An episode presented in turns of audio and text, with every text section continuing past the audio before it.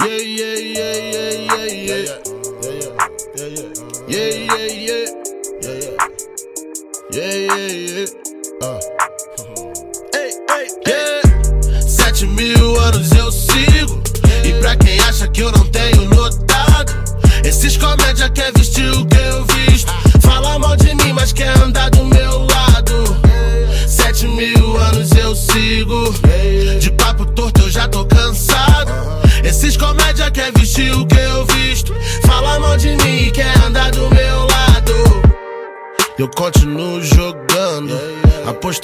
continuo lucrando. Sem ouvir o que vocês estão falando.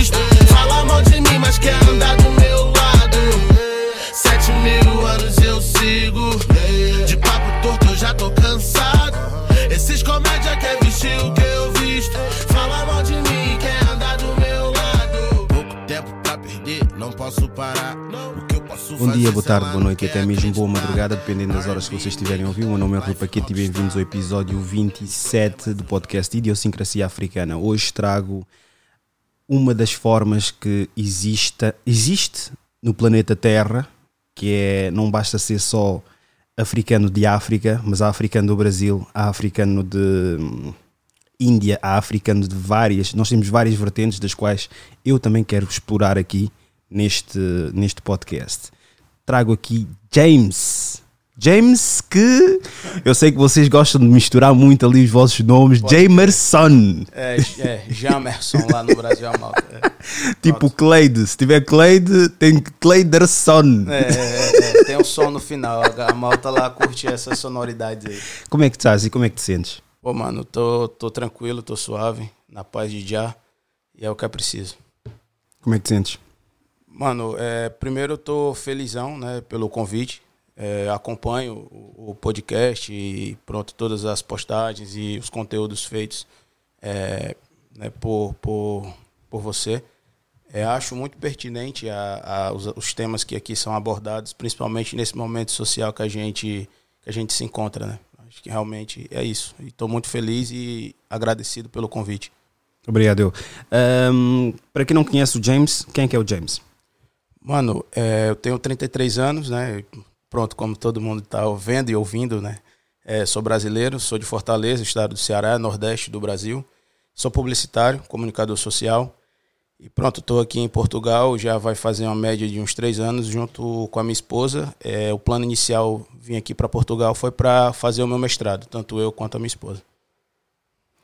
A correr bem? Mano, é, tá. É, já acho que o pior já passou, né? Quando eu falo isso, eu falo a nível pessoal mesmo, né? Não, pronto. E o pior já passou. Tô aqui. Custou adaptar? Mano, é, para falar a verdade, a adaptação, pelo menos para mim, ela é uma constante. Se liga, ela não, ela é algo que todo dia é um aprendizado novo, todo dia é uma vivência nova. Eu acho que é, para qualquer imigrante, é, principalmente assim, é, com a idade como a minha, fiz 33 anos, né? 30 fiz 33 anos aqui, pronto. É, então, assim, é muitos anos. Você nasceu, cresceu, foi criado dentro de uma cultura, dentro de um modo de vida, dentro de um determinado, né, entre aspas, padrão, que é o Brasil. Pronto, é um país muito diverso, né? Então, são vários padrões. Mas, enfim, você tem ali aquela convivência, aquele sistema social. E quando você vem para um país que tem um sistema e uma convivência social completamente é, diferente, né? E às vezes até atípica daquilo que você está acostumado a ver, ouvir. É, então, acredito que para qualquer imigrante, assim, a, a, Pronto, isso é diário, é diário. Vamos direto ao assunto. Questões que eu tenho de coisas que posso pesquisar, mas quero que tu me digas de uma forma muito mais simples. O que é, que é um quilombo? Mano, é, o quilombo no Brasil, ele. Pronto, era. Os escravos no Brasil, quando eles fugiam, eles tinham que se refugiar em algum lado, né, um lugar seguro. E normalmente esses lugares eles eram nas matas. Então eles criavam comunidades dentro das matas que foram batizadas de Colombo. Né? No Brasil, a gente tem o Quilombo dos Palmares, que é o mais famoso e foi o maior quilombo do Brasil, que foi chefiado né, por Zumbi dos Palmares. É, e pronto. Então, assim, o quilombo ele é essa, essa junção dessas pessoas que buscavam por liberdade e criava-se essa, essa determinada comunidade ali dentro, do, dentro daquele, daquele local que era protegido pela mata, normalmente. Eh, fala um bocadinho do zumbi dos Palmares. Mano, a figura do Zumbi dos Palmares é, é uma figura que, para a comunidade negra brasileira, ela é muito emblemática. Né? Não existe registros históricos de fato da questão estética do, do zumbi. O que existe são, são conjecturas né? e, e pronto, informações que são passadas. E ele foi um, um, um cara extremamente importante na luta da libertação né, do, do... Muitos dizem que o Django era o zumbi. é, tem... Porque ele era, era vai, não quero utilizar assassino, mas ele era implacável. É, mano, é, é, Zumbi dos Palmares, ele realmente era um, ele era um gajo, pronto, ele chefiava um, um dos, o maior quilombo que, que existia no Brasil e era um cenário extremamente hostil que, que Zumbi tanto nasceu como foi criado, né? E pronto, ele tinha que defender o seu povo, ele tinha que lutar para proteger o seu povo. Ele, Zumbi dos Palmares, ele era, um, ele era um guerreiro. Ele era um guerreiro. Então, como um guerreiro, ele tinha que assumir essa postura. E o Quilombo dos Palmares, ele era constantemente sofria ataques, né? Para que pudesse ser ali dissipado, porque era, era algo muito emblemático. Se liga, era algo extremamente emblemático.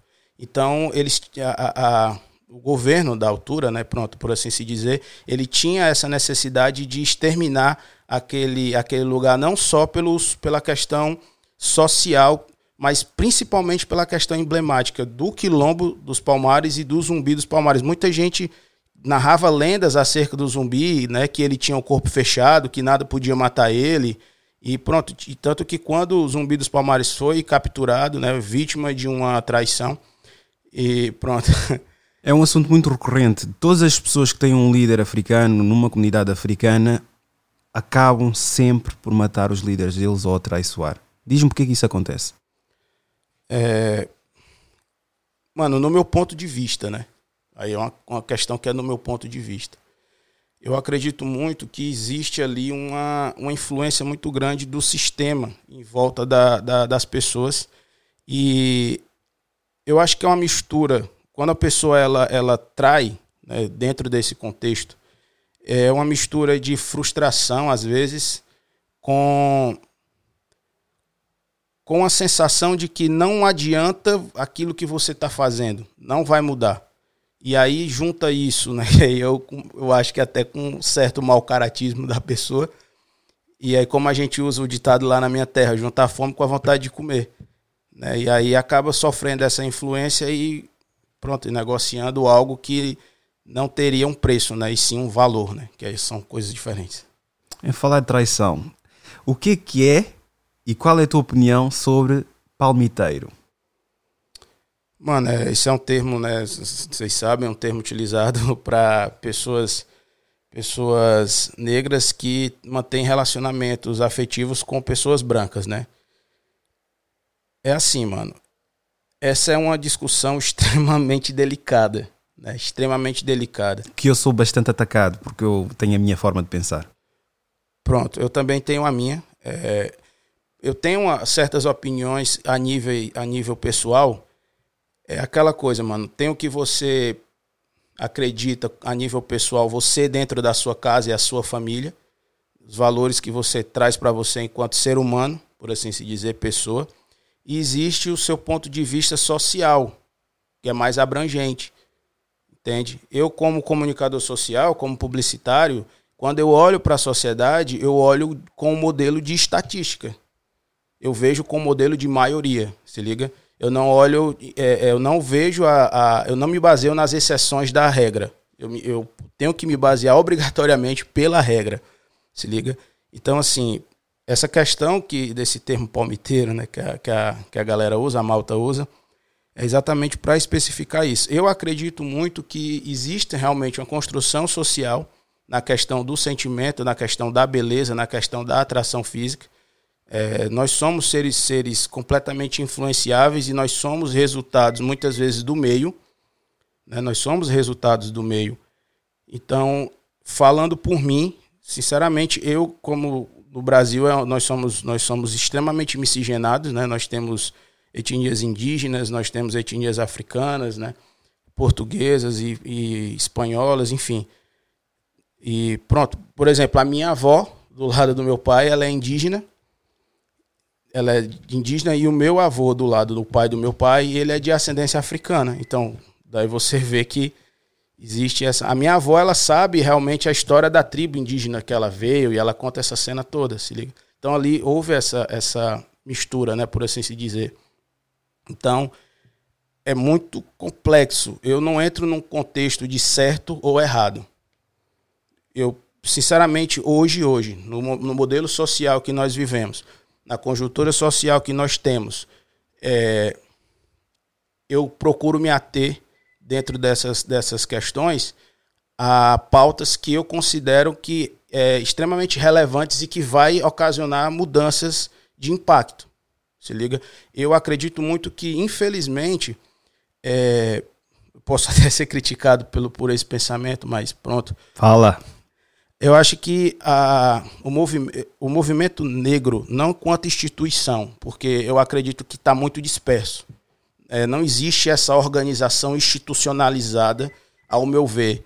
Tanto aqui é, é no Brasil, desculpa, tanto no Brasil quanto aqui em Portugal. É, mas eu, eu, eu. Pronto, eu acredito muito que as pessoas têm um discurso ainda muito está é, ultrapassado. A gente às vezes atém a, a debates, a, a, temas que parece que a gente tem o mesmo discurso, discurso dos anos 80. Parece que a gente está discutindo ainda, beleza, que as problemáticas elas são as mesmas. Isso é um fato. A gente não, pronto, a gente não nega a existência disso, que as problemáticas elas são as mesmas. Mas o mundo não é mais o mesmo. Nós vivemos num mundo extremamente globalizado né, extremamente globalizado. Então, a, a comunicação ela está muito acelerada, ela está muito rápida. Houveram mudanças realmente na, na, forma como a gente, como a gente se comunica, a, o acesso à informação e coisas desse tipo. E parece que o discurso do, do ativismo negro ele não, ele não evoluiu. Ele ainda está preso ali, ainda muito num discurso dos anos 80, ao meu ver. E tens toda a razão. Daí eu ter criado este podcast num registro de mistura de algum sentido de humor, alguma seriedade, alguma situação em que temos que levar um bocadinho mais a sério, porque estamos a falar de questões sérias. E eu acho que essa, essa coisa do temos que pregar, tem que haver um pastor, tem que pregar e toda a gente tem que ouvir. Não, o pastor pode aprender com, com a sua peregrinação, né? A sua é, ovelha, né? É. Normalmente. Mas sim, pegando nessa. congregação. Congregação, exatamente. Mas mesmo pegando nessa analogia, eu acho que pode aprender também com a própria ovelha. Eu acho que um, um, nós podemos aprender sempre uns com os outros. E essa coisa de cingir-nos só a ter um tipo de mentalidade, um tipo de modus operandi, nunca vai levar ao progresso. Eu respeito os irmãos que estão na luta, que falam como falam, de uma forma séria, que não gostam de brincar com certos assuntos e etc mas respeitem também a minha forma de, de interagir ou de, de, fazer as coisas. Eu no Palmiteiro já dei a minha opinião, acho que criou-se um padrão. Sim. Jogadores de futebol criou-se um padrão. Sim. Dizem que não vêem cores, mas é só uma cor que vem em termos de relação Sim. e socializam só com um determinado tipo de cor, também Sim. não ajuda, porque tu, por exemplo, ainda, ainda há dias estive a pensar, eu se socializar só com africanos, não vou progredir.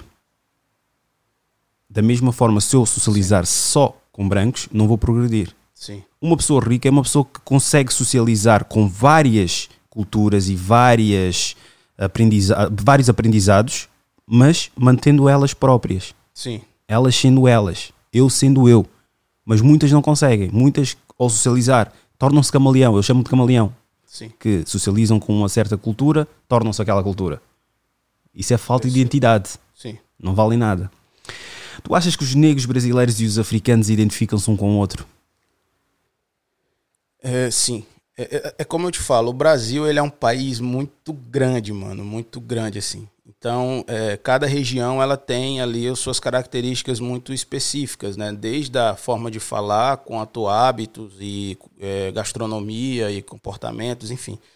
Então, existe existe assim essas essas diferenças sociais dentro das regiões brasileiras. Então, as, os próprios negros brasileiros eles acabam sendo um, um pouco diferentes entre si dentro do próprio país devido às regiões que né, é, nós habitamos, nós moramos. Mas eu acredito sim, de fato, que se eu pudesse comparar é, a comunidade negra brasileira com alguma outra comunidade negra do mundo, seria a comunidade negra é, dos países africanos. Principalmente aí, principalmente quando eu falo de Salvador, quando eu falo de Bahia. É, eu estive na Bahia durante algum tempo e, mano, e eu vi isso de, de africanos que foram lá, estudaram lá, né? E eles falaram, é, a Bahia é mais africana do que muitos, muitos países africanos. Eu tenho uma grande opinião sobre isso. Eu acho que os, os brasileiros estão mais empenhados em procurar sobre a história e expor Sim. a história africana Sim. do que os africanos daqui. Sim. Os africanos daqui estão muito aguados, tem muita água branca aqui envolveres, uh, envolvente deles, porque eles pensam que precisam sempre de aprovação é, e precisam de ter cuidado sim. para não chocar ou escandalizar certas pessoas. Estava falando exatamente sobre isso ontem com a minha esposa, essa questão de buscar uma pseudo-aceitação.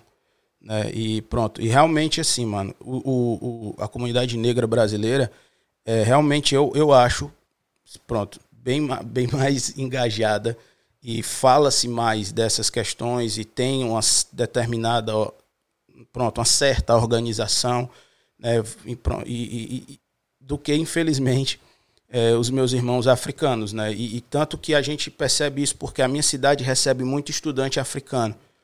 Muito estudante africano a minha cidade recebe. Tanto que o meu, o meu padrinho e a minha madrinha de casamento no Brasil, eles são guinenses. Já vi que os guinenses estão mesmo no Brasil, porque eu tive foi um direto que eu fiz com uma senhora brasileira que é advogada e ela falou-me um pouco de Quilombo e disse que era também Quilombo, era, veio de, de, de, Quilombo, a mãe dela, ou a avó dela era Quilombo, uh, Quilomba. Quilombola. Uh, e não, mas ela disse que teve um namorado, depois Sim. começou a dizer que os guineenses são safados. não, mas foi, epá, foi um direto espetacular que eu não estava à espera dela entrar. Por acaso nunca mais disse nada e gostava que ela por acaso dissesse qualquer coisa, mas ela disse que não, Portugal não, não costuma vir. Mas desculpa, estavas a dizer? Pronto, é isso, né? Realmente, é, lá é, nós temos realmente, se, se for fazer esse comparativo, realmente eu percebo que lá no Brasil existe essa, esse ativismo mais forte, né? esse ativismo mais intenso do que os. Eu não sei, mano, se isso acaba sendo reflexo de, de tanto. É, é, bom, opção? É, porque assim. É como, é, a África, enquanto continente, né, é o berço da, da civilização como um todo. Né? Mas pronto, falando de uma questão estética e de uma questão étnica no modelo social que nós temos hoje, a África, pronto, é o berço da comunidade negra no mundo. Pronto, vai lá. Então fica parecendo que existe uma, uma, um esforço bem maior desse sistema racista né, em. Como eu posso dizer? Em, em enfraquecer né, a mente do africano do que alguns negros em outros países. Entende? É como se fosse ali na nave mãe, tá ligado? Aquela guerra Star Wars ali. Por, por exemplo, eu disse isso mesmo nesse, nesse direto com a, com a senhora, já não me lembro o nome dela. Disse que eu acho que os africanos daqui têm tanto receio que podem até fazer diretos, podem fazer o que fazem, mas depois voltam para o trabalho deles e calados, sofrem opressão, sofrem faltas de respeito e tudo mais tu se fores a pesquisar mesmo o Instagram, ok que os brasileiros mandam no- na internet, mas tu se fores uh, pesquisar no Instagram uh, panafricanismo, Panafricanismo. negritude, preto, papo preto, uh, afroestima, essas, essas páginas todas, se pesquisares qualquer coisa seja relacionada com a história africana e os africanos, Sim, aparece página do Brasil. sim. Sim, e, Como é que um continente que tem vários países e é o continente mãe, é, é o continente mãe, exato, não consegue ter. Eu, por exemplo, pesquisei no.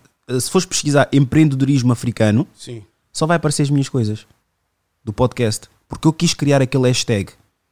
Porque eles querem globalizar o empreendedorismo, pode ser empreendedorismo ah, indiano ou empreendedorismo. Não, africano mesmo. Sim. Porque nós somos uma, uma, uma- um, um, um grande mundo num pequeno, pequeno pequena caixa. Sim, Estás a ver? sim. Pronto. É, realmente é isso, mano. É, como eu te falo, a, a população brasileira, acho que só vivendo, mano. Só vivendo lá para poder perceber. Se liga? Eu, como brasileiro, eu, eu acredito que o povo, o povo brasileiro é um povo muito intenso. Se liga? É uma, é, nós somos um povo muito intenso. Tanto pro bem quanto pro mal. Se liga? Tanto para um lado quanto pro outro. E realmente essa busca dessa, dessa identidade cultural no Brasil, eu acho que também é resultado de ter sido um dos.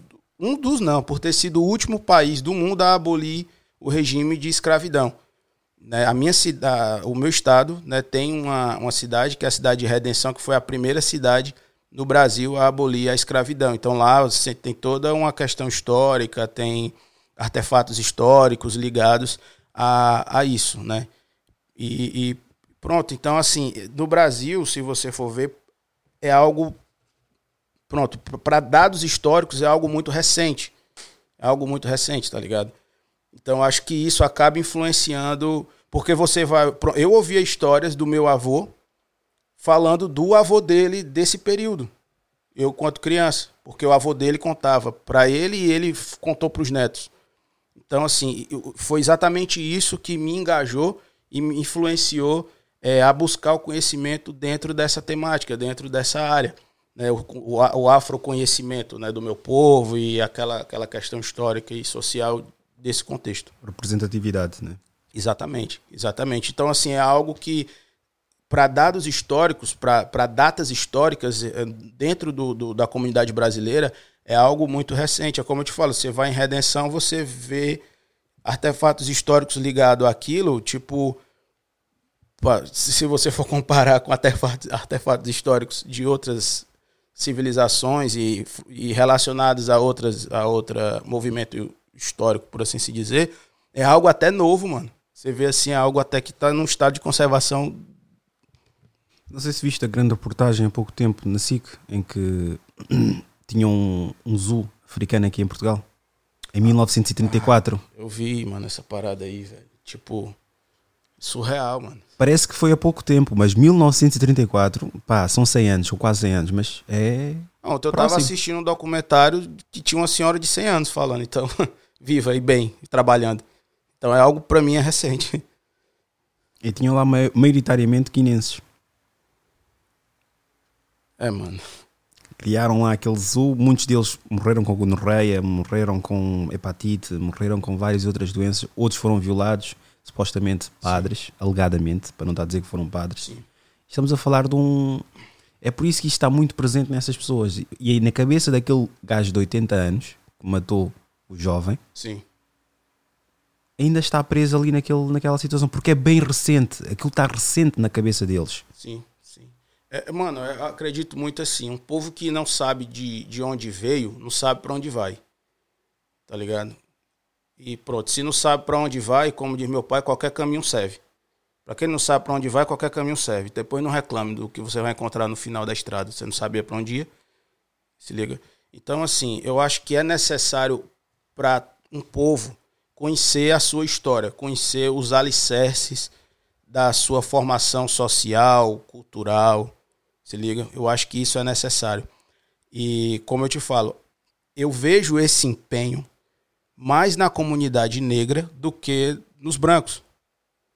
Se liga? Eu vejo essa, essa vontade de saber de onde veio, pô, quem era o meu antepassado e de onde de que país africano meu antepassado veio e que mistura aconteceu. Isso eu estou falando dentro do contexto brasileiro, que né, pronto, eu sou brasileiro e tive convívio mais convívio com essa malta. E pronto, eu vejo essa essa e eu via dentro do próprio Brasil, eu via isso mais dentro da comunidade negra, tá ligado? Você não vê um, um, uma pessoa branca lá no Brasil querendo saber quem foi o bisavô, o avô, bisavô, tataravô dele. Eu, muito sinceramente, eu vou ser mesmo sincero aqui contigo, eu não quero ofender ninguém, né? Mas isso nem devia ser levado como ofensa e sim um, um elogio. Eu não consigo ver o povo brasileiro como caucasiano. Mano, Eu é- mesmo sendo branco, eu acredito que se fores a procurar na tua família, são pretos. Sim, é é aquela coisa, né? Aí você vai entrar numa questão do, do fenótipo e do genótipo, né? É, por exemplo, os, me corrijam se eu estiver errado, mas, por exemplo, os norte-americanos, eles, eles vão pelo genótipo. Ou seja, você pode ter uma pele clara, mas se, tipo, sua mãe é negra, seu pai é negro, você é negro. Então, eles vão, vão pelo genótipo, pela genética da, da parada. Já lá no Brasil, é pelo fenótipo, ou seja, é o que nós estamos vendo, né? E pronto, então assim, é, às vezes a pessoa. lá- Eu tenho caso dentro da minha família, por exemplo, eu tenho três primos. São três irmãos, três homens, né? Os dois, dois saíram com a pele clara e um saiu com a pele escura. Porque a minha tia é negra e o marido da minha tia é branco. Ou seja, três irmãos do mesmo pai, da mesma mãe, um é lido como negro e os outros dois são lidos como brancos, tá ligado? Então, tipo assim, é mais por essa questão lá no Brasil que existe essa, essa certa divisão. Como é que é o racismo no Brasil? velado. Se liga, velado. As pessoas não têm, a grande maioria, não tem noção do, do que é o racismo e de que são racistas, né? Que isso está incutido no comportamento diário, diário delas. E é algo extremamente velado. E o racismo no Brasil, ele é muito, em algumas regiões ele é muito violento. Mas quando ele é violento, ele é linkado diretamente com questões criminais. Né? Então existe ali um- uma estética, uma estética do, do, do criminoso né? que é vinculada diretamente às pessoas negras no Brasil. Né? Então, por exemplo, é muito difícil. Eu não estou dizendo que isso não aconteceu, não acontece, até porque eu não conheço tudo. Né? E, e todos os fatos relacionados à comunidade negra no Brasil. Pronto. Mas, por exemplo, isso que aconteceu aqui em relação lá em Moscavide, Mano, eu tenho 33 anos, eu não lembro de ter ouvido algo nem parecido lá no Brasil. E olha que a galera, ah, o Brasil é violento, pá, não sei o que e tal, mas, mano, eu não lembro de ter ouvido. E, e, cara, eu nunca ouvi isso, volta pra tua terra, que eu- isso não existe lá, tá ligado? Pronto. É, é assim, é porque existe uma carga emocional quando eu falo disso, né? Porque eu tô. Por mais que eu, eu tente ter uma visão mais, mais técnica e, e científica da, da sociedade, eu sou um ser humano. né? Eu sou um ser humano, sou um ser humano negro.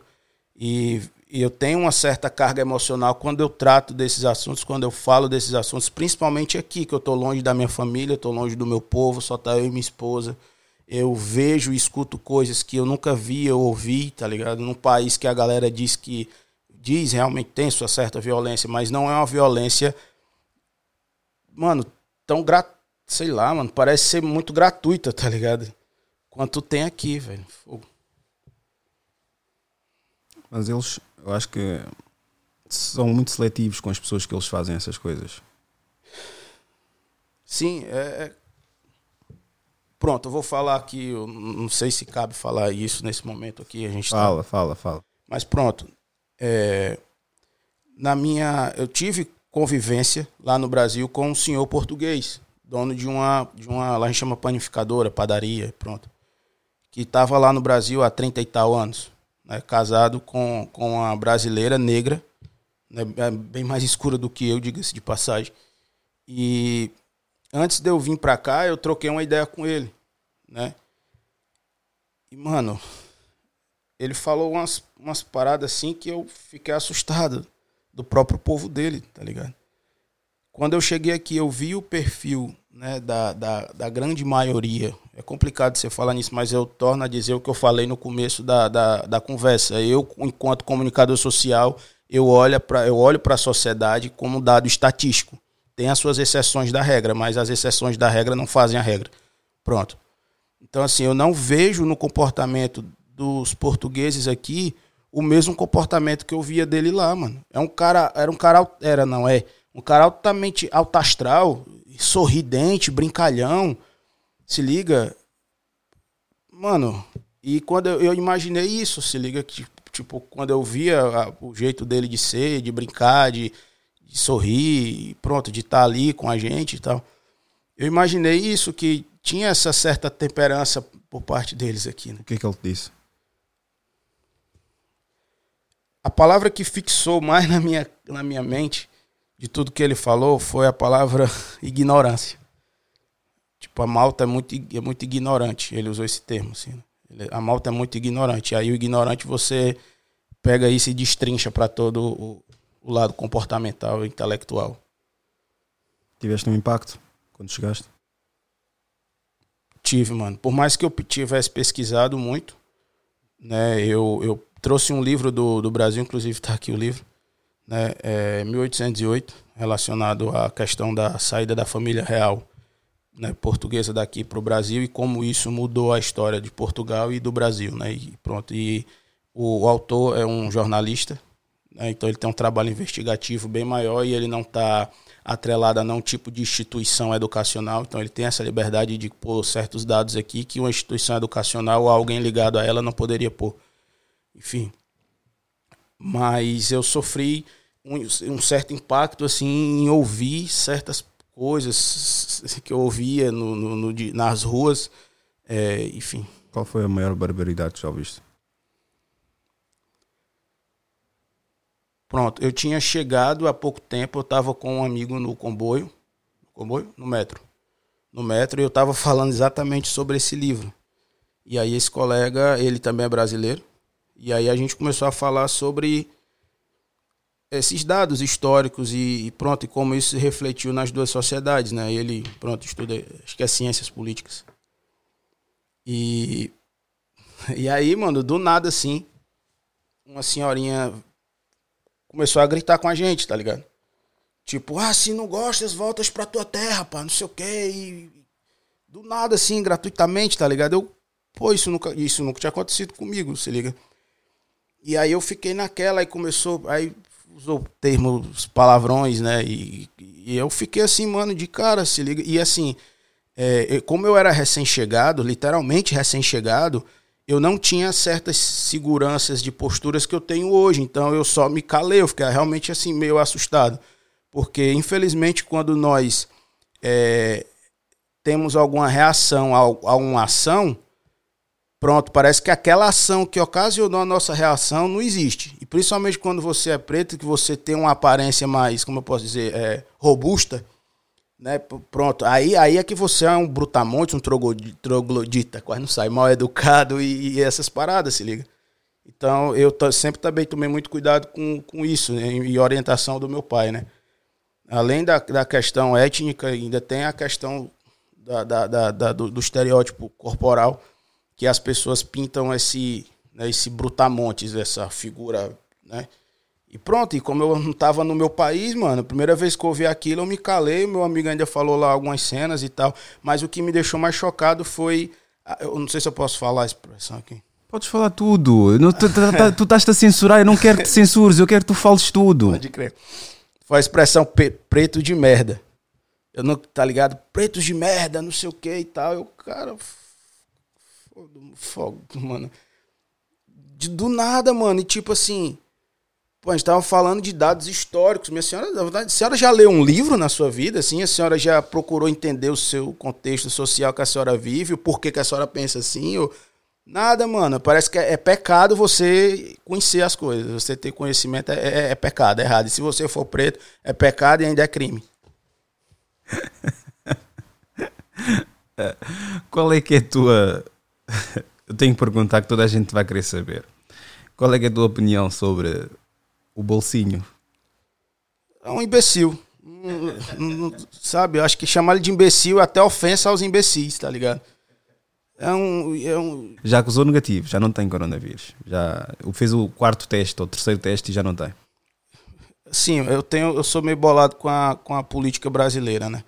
Ali é, tava conversando esses dias, eu fui, entrei numa live no meu, no meu Instagram com um colega que é pré-candidato a vereador e é policial militar há 22 anos. Pronto, e foi uma live bastante interessante, né? Porque tínhamos pontos de vista muito distintos, né? Em relação a alguns assuntos. A gente falou sobre segurança pública e racismo, né? E como ele é pré-candidato a vereador, a gente falou sobre algumas questões políticas e eu não confio na, na a política. Eu usei esse termo, eu lembro que eu usei esse termo. Eu falei, mano, a política brasileira para mim é pior do que a Yakuza. Tá ligado? É pior do que a Yakuza, mano. Para quem não sabe, a Yakuza é máfia japonesa. Pronto. É uma mistura de, de máfia com seita, tá ligado? Então, é uma parada, é as duas paradas assim, extremamente perigosas. E pronto, velho. E aí você pega um camarada desse que. Eu, eu, eu tava até conversando com a minha mãe esses dias falando sobre isso. Eu disse, mãe, é uma. É uma. É uma. Chega a ser algo extremamente contraditório, por exemplo, uma pessoa que se deu ao trabalho de estudar, tá ligado? Tipo, eu digo estudar, fazer uma, uma faculdade, enfim, ler, se aculturar e conhecer e pagar um preço por isso, porque quando você vai em busca do conhecimento no Brasil, é como eu te falei, você paga um preço, mano, que eu vou te contar, velho. É, é do, tanto preto quanto branco. Você foi pobre e agora quando você é preta, como eu te falei, né? É pecado ainda é crime, mas pronto. É, é contraditório, mano, um cara que fez isso dar um voto de confiança ou apoiar uma pessoa que, tipo assim, não tem um mínimo de noção de nada, que parece que nunca pegou num livro, que, sabe, não tem um, um pingo de educação, de cordialidade. Um presidente é o reflexo da mentalidade de um país? Depende. Desculpa. Depende, mano. Depende. É como eu te falo. Nós temos. O Bolsonaro não ganhou no Nordeste do Brasil. Ele não ganhou. Se fosse depender do Nordeste do Brasil, ele tinha perdido. Se liga? Então aí você vai dizer que ele representa o Nordeste brasileiro se ele não ganhou lá? Então é complicado. Você, quando você tem um país imenso como é o nosso lá. Se liga com características tão, como eu falei, tão distintas entre, entre pessoas, entre povos. Eu tenho um colega meu, agora num recente trabalho, ele é brasileiro. Pode crer. E perguntei. Ele, ele, ele perguntou o que é que eu acho do Bolsonaro. Eu, pronto, dei a minha opinião sobre o assunto e ele disse que, epá, eu votei nele. Mas ele, reparei que ele estava muito reticente em dizer que, que votou no Bolsonaro. Eu fiz é merda. Tal, é, fiz merda, mano. É o que tu me disseste no princípio. Acho que nem chegámos a não, não chegámos a dizer isso, mas o que tu disseste do teu pai, se tens vergonha de algo que tu fizeste. É, porque é errado, sabe que é errado. é porque tu tens a consciência que estás errado, estás a ver? Pronto. E ele disse: é pá, eu votei nele. É que os cara, o, o cara falava umas coisas aí que eu gostava, mas depois, olha, acabou por fazer o que fez. Como é que um presidente estão a perguntar uh, quantos mortos é que, que tão, tão, tão, foi declarado nesta semana? Ué, eu sou coveiro? Mano, o Bolsonaro, se ele cair de quatro, ele não levanta mais. Não levanta mais, não. Se tiver capim na frente dele, então. Mas depois ele, ele, também disse que as pessoas que lá estavam não havia mais ninguém para escolher. Cara, é, é aquela coisa, mano. Lá no Brasil, é, as pessoas, infelizmente, não sabem lidar ainda com a política. Pronto. E, e pronto, eu vi, eu vi um pouco disso aqui também, tá ligado? Tipo, eu vi isso aqui também. Né? As pessoas no Brasil, elas. Eu estava conversando também com outro brother meu sobre isso esses dias. As pessoas no Brasil, elas escolhem políticos por afinidades comportamentais. E não por preparação, plano de governo, experiência. Não por essa ótica, que deveria olhar por essa ótica. Se liga? Então as, as pessoas elas escolhem políticos lá no Brasil por essa afinidade de comportamento, de pensamento, de teoricamente alguns valores. Sim, porque é demagogia ao final do dia. É populista. É o discurso populista, demagogia, dizer o que o povo quer, mas não fazer e ter aquele. Exatamente. Tipo, agir que nem um ignorante. Porque normalmente uh, criou-se aquela. Narrativa, criou-se aquele padrão em que tu, para seres um presidente, tens que ser uma pessoa séria, tem que ter uma conduta e ser uh, uma pessoa extremamente inteligente. A partir do momento que aparece lá um fantoche Eles vão dizer, não, quero uma coisa fora do, do normal, porque até a data tem sido uma pessoa séria. Então, se calhar, um, um palhacinho vai, se calhar, mudar as coisas. Mas não vai mudar, vai piorar, se calhar. É, mano, é, é como eu te falo, é, é aquele discurso raso, tá ligado? É um discurso extremamente raso. Eu falo isso, mano. Tipo, se tu tem uma empresa multinacional, pô, mano, tu vai escolher uma pessoa que não tem conhecimento teórico, prático, educacional, para ocupar um cargo tipo de gestão na tua empresa, tu não vai, parceiro. Tu não vai. Então por que a galera escolhe, a malta escolhe um cara, uma pessoa para gerir um, uma, um país, mano, um país, uma economia extremamente complexa, um, é, é, um trabalho extrem, extremamente complexo, tá ligado? E as pessoas escolhem por motivos tão rasos e tão, tão tolos, mano.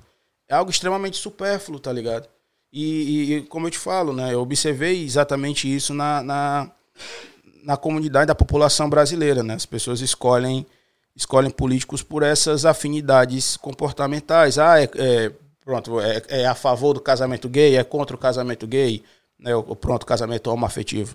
É a favor da união homoafetiva, é, pronto, é contra. Ah, é cristão. Ah, não é cristão. Ah, tem isso, ah, é aquilo. Ou seja, questões extremamente pessoais que não deveriam ter se, ser observadas quando se refere à gestão de um país, mano, a gestão de um, de, sabe, de economia. Eu acredito muito assim que o político ele só deveria se ater à saúde, economia, segurança e educação. Morreu aí. E nada além disso. Achas que ele aproveitou-se da, da religião? Como muitos políticos aproveitam-se? Demais, aproveitou demais. Ali foi uma jogada do caramba, né, mano? Uma jogada muito grande ali, tipo, as pessoas se decepcionaram com o, o, atual governo, né? Porque perdeu completamente as estribeiras ali, né? E, e, deixou tudo escapar entre os dedos e enfiou os pés pelas mãos e misturou ali falta de discernimento com corrupção, com essa cena toda. A gente sabe que infelizmente é assim. E aí ele aproveitou. É, sabe, eu costumo dizer que é assim, tipo, tu, é, tu tá afim de uma menina, tá ligado? Tu tá afim de uma menina e, tipo, essa menina tem namorado. Se liga, pô, o namorado da menina é firmeza pra caramba, tá ali com ela e foto na rede social, pai, meu irmão, que namoro foda, velho. Mas tu tá afinzão dela. E tu fica ali, tá ligado? Tipo, só, né, rabo de olho ali, pá. Aí, pô, terminou o namoro da menina, a menina tá baqueada porque o cara terminou com ela e traiu ela, e a menina tá ali, tipo, ferida, com sentimentos maus e tal. Aí tu chega aí, oi, sumida.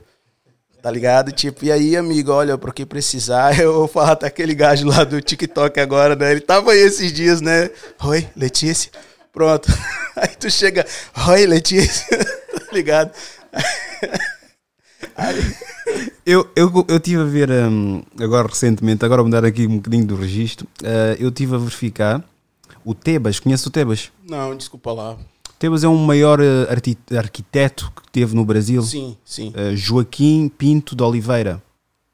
Foi de 1721 até 1811. Pode Se quiserem, podem, podem pesquisar. Eu, e... eu mesmo vou pesquisar acerca desse mano.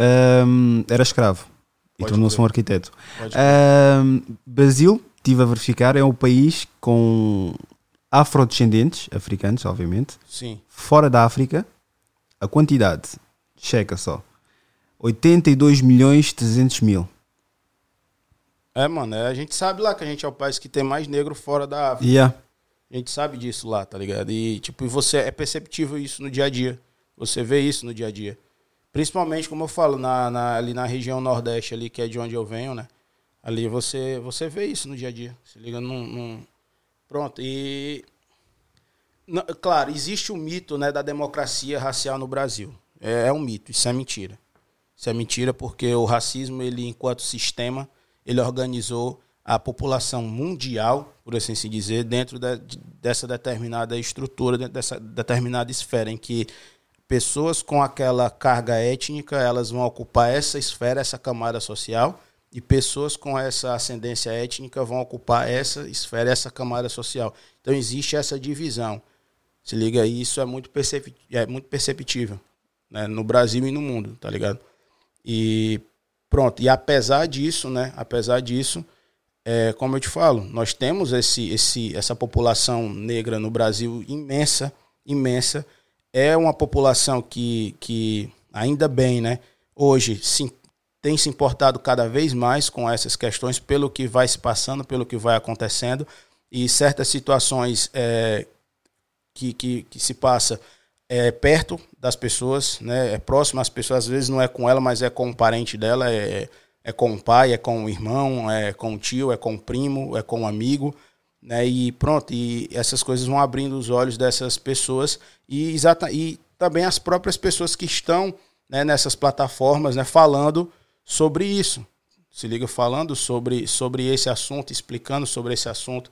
Então as pessoas elas têm começado no Brasil, como eu te falo, a se impor, né, a, a buscar mais esse conhecimento, a entender mais o movimento. E pronto, é isso. Fala-me. É complicado falar sobre isso, né? Mas pronto. Quem é que foi e o que é que lhe aconteceu? Refiro-me à, deputada Marielle Franco. Mano, é assim. É, esse, esse assunto, dependendo da, da, das pessoas lá no Brasil, tem muita gente que nem fala nele, tá ligado? Porque tem medo, medo mesmo, literalmente medo. Eu tenho, tenho um professor na, na faculdade que eu tive, que ele é um cara extremamente ativista, extremamente ativista nessas causas, né? É, é, afrocentradas. Ele é cineasta. Então, os, os filmes deles, os curta-metragens, e ele fez agora até um longa-metragem, sempre dentro dessa temática. Ele tem uma influência muito forte do Spike Lee. Ele estudou é, nos Estados Unidos, se liga. Viveu a cultura ali do, do Brooklyn, do Harlem, do Queens ali nos Estados Unidos na época da faculdade dele e ele trouxe isso para o Brasil. Pronto. Mas esses dias eu fui fazer uma, uma live, essa live que eu te falei, né, com esse policial, eu pedi para ele mandar um vídeo com a pergunta, ele ficou com medo, ele, não, olha, eu acho melhor não mandar. Ficou receoso ali pela questão de como a, a, a como os policiais poderiam reagir ali vendo. A... Primeiro vamos por partes. Para quem não sabe, mas pronto, deviam saber, né? Quem é que era a Marielle Franco? Pronto, a Marielle, desculpa lá, Marielle Fran Franco é uma vereadora, né, do Rio de Janeiro, que ela estava ali extremamente ativista, né, nas causas, nas causas afrocentradas. E dentro da comunidade ela tinha um, um trabalho muito grande, né, ali com a, a comunidade, as comunidades nas periferias do, do Rio de Janeiro. E ela, mano, ela começou a denunciar né, certos esquemas e certas, certas ligações do crime com a política, né?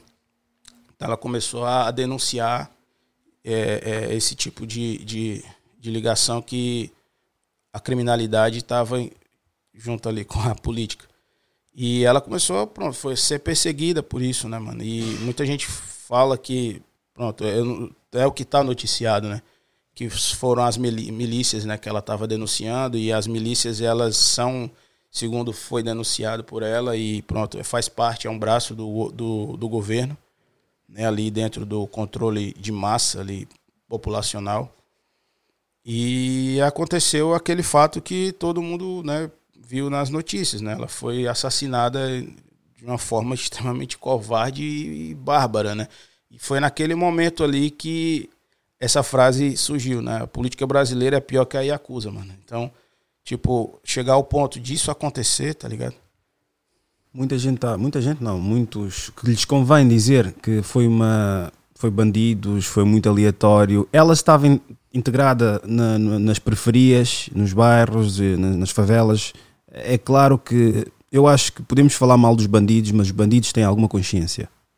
E Sim. muitos deles sabiam que ela estava a tentar ajudar. E dificilmente iria ser culpabilizado um bandido matar ela, estás a ver? Não, olha, não sou eu que estou dizendo. Isso aí tá lá o laudo da perícia. Ah, foi bandido? Tá certo. Mas por que, que as balas, as cápsulas da, da, da, das balas vieram de um lote da Polícia Federal? Não sou eu que estou dizendo, mano. É o laudo da perícia, tá lá. Pode procurar.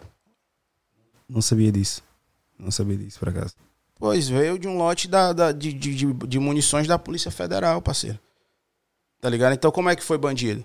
Como é que foi bandido? Ah, mas é. Ah, foi, foi roubado, foi assaltado, foi não sei o quê. Ser fiada, mano. Então é a Polícia Federal, assim, chega aí, pá, passa as balas, é? Então. E leva a munição? Não, mano. Se, ela teve que ter chegado na mão dessas pessoas que cometeram esse, esse ato, esse crime de que forma que elas, que elas, essas munições chegaram na mão dessas pessoas, desses criminosos.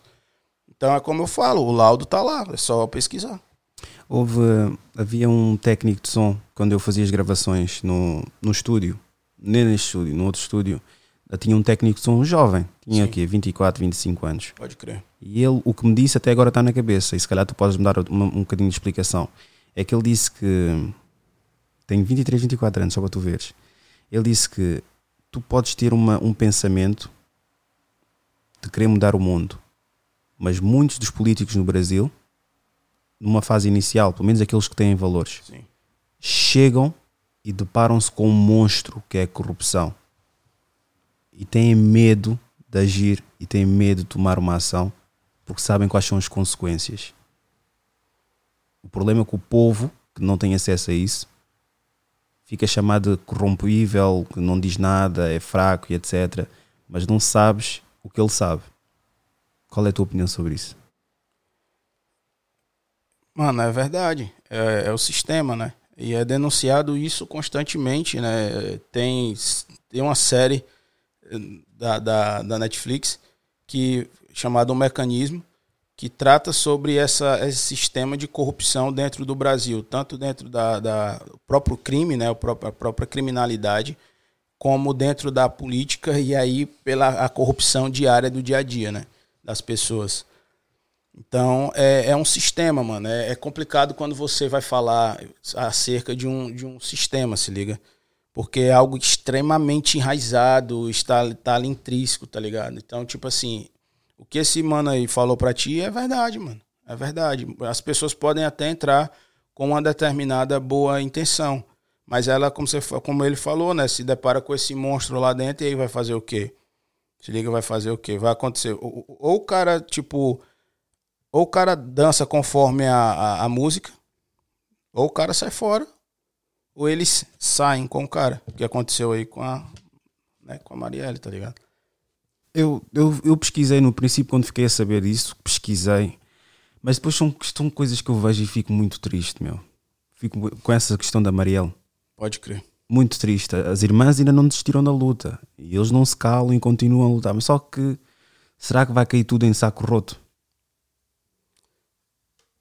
É, mano, eu, eu acredito que, infelizmente, velho.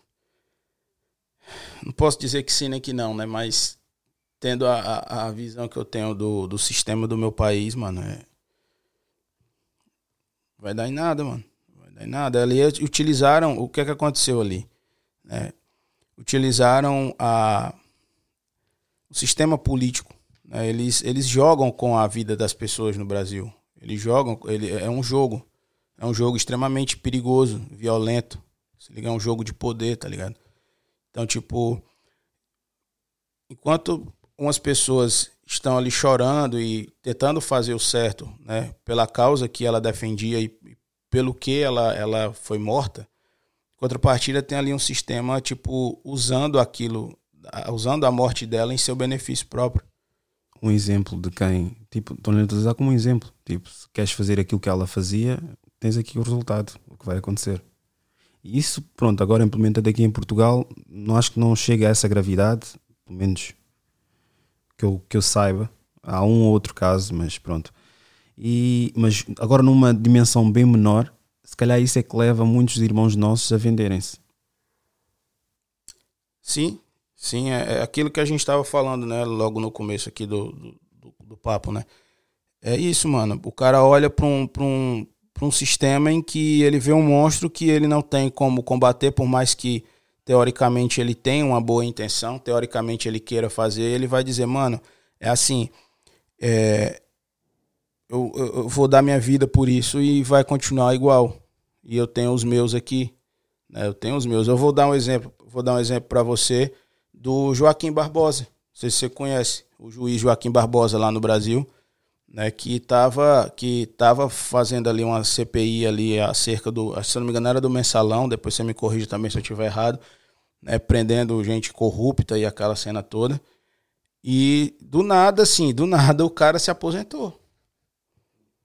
Então, tipo, no meio do processo, no meio do negócio. E... Joaquim Benedito Barbosa Gomes é um jurista e ex-magistrado brasileiro, foi ministro do Supremo Tribunal Federal de 2013 até 2014, tendo sido presidente do Tribunal de 2012 a 2014. Atualmente é advogado, uh, formado em Direito na Universidade de Brasília, em 1979. Especializou-se em Direito do Estado. Pois, e assim, esse, esse mano, ele. Pronto, ele, ele tem consciência social porque ele veio né, de origem humilde, ele era pobre. Tem uma entrevista com ele, acho que é no Jô Soares, que ele fala sobre a trajetória dele até chegar onde ele chegou, né? Dos preconceitos, discriminações raciais que ele sofreu, enfim, coisas do tipo. Mas é isso que eu falo, mano. Tipo, o sistema ele, o sistema ele vai dar um jeito de, de te calar. Ele vai sempre procurar um jeito em que ele não se exponha tanto. Que ele consiga ali, né, tipo, se safar de uma forma sem se expor tanto assim. Mas se for preciso se expor como ele se expôs em relação a Maria, ele vai se expor, tá ligado? Tipo, o que vai prevalecer ali é o, é, é o jogo de poder. O que é que esperas de Portugal nos próximos cinco anos? que esse povo leia, mano, que esse povo estude, velho, que esse povo se aculture, que esse povo largue o, o, o passado, a, a ignorância, tanto um de um lado quanto do outro tanto de um lado quanto do outro. Como os africanos também, né? Com certeza. Yeah. E principalmente eles. Principalmente eles, tá ligado? Eu vou falar principalmente a gente, né? Principalmente a gente, tá ligado? Porque assim, mano, é aquilo que eu falo. É, você vê que, que a, a, pronto, Portugal foi o último país da Europa a abolir a escravidão. Pelo menos está aqui no livro.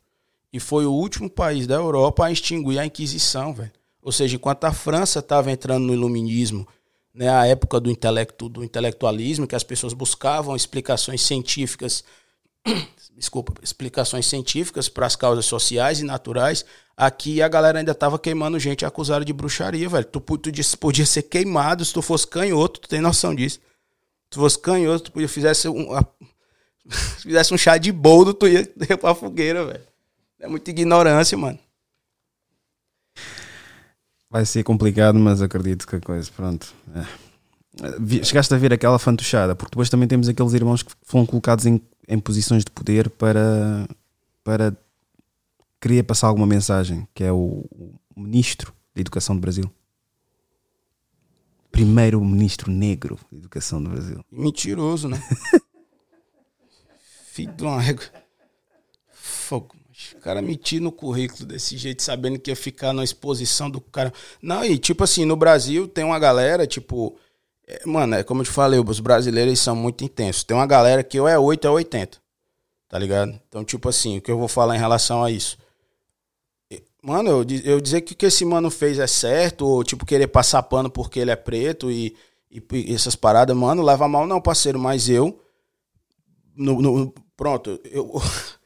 eu comi o pão que o diabo amassou, tá ligado? Tipo, tive, tive o, o, o, privilégio, né? Graças a Deus, de ter um pai, ter uma mãe ali, tipo, dando o suporte, né? a gente nunca foi rico. Meu pai e minha mãe sempre trabalhou. Meu pai trabalha com segurança, minha mãe sempre trabalhou como vendedora, né? Hoje, hoje ela é vendedora de perfume, essa parte estética e tal. Pronto, e sempre ralou pra caramba. Então, tive, graças a Deus, esse privilégio de ter um pai e uma mãe ali, tipo, dando toque. Mas assim, pô, na, cresci na periferia, então você vê os moleques fazendo os corre, tipo, chegando com tênisão caro pra caralho, tá ligado? Tipo, tu ali, pá, com a tua havaianinha ali com prego, tá ligado? pra não soltar. Parece o Robocop andando soltando faísca, tá ligado? e aí, tipo assim. E aí tu paga um preço pra tu ser um cara honesto, pra tu, como meu avô falava, bater no peito e dizer, mano, eu sou sujeito homem, tá ligado? Se você não pode falar nada de mim, que você fala aí é mentira. Porque comigo é assim, compadre, é, é papo reto. É assim, é assim, é assim, não é assim. Você paga um preço para isso. Você vai estudar, você falta se lascar lá no Brasil para poder você pagar uma faculdade, que a faculdade pública no Brasil é pública só no nome, que só quem estuda é filho de rico, que vem de colégio particular, tá ligado? E aí você pega, mano, pronto, você chega na sua fase adulta orgulhoso de que você ser um cara honesto, Aí vem um negão desse aí, mano, e faz uma parada dessa, velho. Pô, se eu for pra apoiar a gente errada, eu tinha feito a parada errada pra mim também, velho. Ai, meu Deus, explica-me só uma cena. Como é que é possível? Como é que os brasileiros conseguem correr com chinelo? Ah, mano, é. Tu tá ligado, tipo, aqueles. aqueles aqueles moleque lá do Kung Fu, tá ligado? Os budistas, que os caras treinam eles desde moleque, assim, se enrola ele assim no tronco de árvore, tá ligado? bota ele pra ficar furando coisa assim com o dedo. E o chi, pronto, essas paradas. Os brasileiros é do mesmo jeito, mano. Tem umas paradas que a gente é treinado desde pivete. Eu, eu corri porque precisava de correr, estava com a única coisa que eu tinha era chinelo, mas o chinelo é aquele que tem tipo uma tanga, não é chinelo a tapar, é o chinelo Sim, tanga. sim. E eu corri com aquilo, fiquei com uma dor nos pés, eu fiquei a pensar como é que eles conseguem assaltar, os putos conseguem assaltar com chinelo, meu. É, mano, é como eu te falei, é treinado desde pivete, né? Muito obrigado, muito Primeira obrigado. vez que a gente corre na vida de chinelo, às vezes é dos cachorros na rua. Muito obrigado, James. Se tivesses 30 segundos para dizer algo ao mundo, o que é que seria? Mais empatia, tá ligado? Que a galera tenha mais empatia, saiba se colocar no lugar do outro, né? Encarar, ter empatia e humildade para reconhecer que nós, nós, mano, nós não somos iguais, tá ligado? O segredo não é dizer que nós não somos, que nós somos iguais. O segredo é nós sermos tratados iguais nas nossas diferenças. Pronto. Então o papo é esse: ter empatia e nos tratarmos como, como iguais nas nossas diferenças. Muito obrigado. Se tiveram um momento de epifania e acharam-nos pessoas inteligentes e intelectuais, estão corretos. Se por outro lado acharam-nos burros, ignorantes e sem qualquer tipo de noção, estão também completamente corretos. Isto foi Idiosincrasia Africana. Muito obrigado por ouvirem. Yeah, yeah. Eu tô me empenhando há um tempo. Dizem que esse é o momento pra fazer meu corre virar. Olhando pra trás eu me lembro, tempo difícil passado em novembro. 500 contos só pra gastar o tempo. De peça em peça eu já fazia virar. De peça em peça eu já fazia virar. De peça em peça eu já fazia virar. De peça em peça eu já fazia virar. Segue no cheiro do queijo. Dinheiro é a única coisa que eu vejo. Vou ganhar mais que cantor sertanejo. Tu é vendedor de green. Montou uma banca pra vender fininho. Agora eu só vou trabalhar com varejo.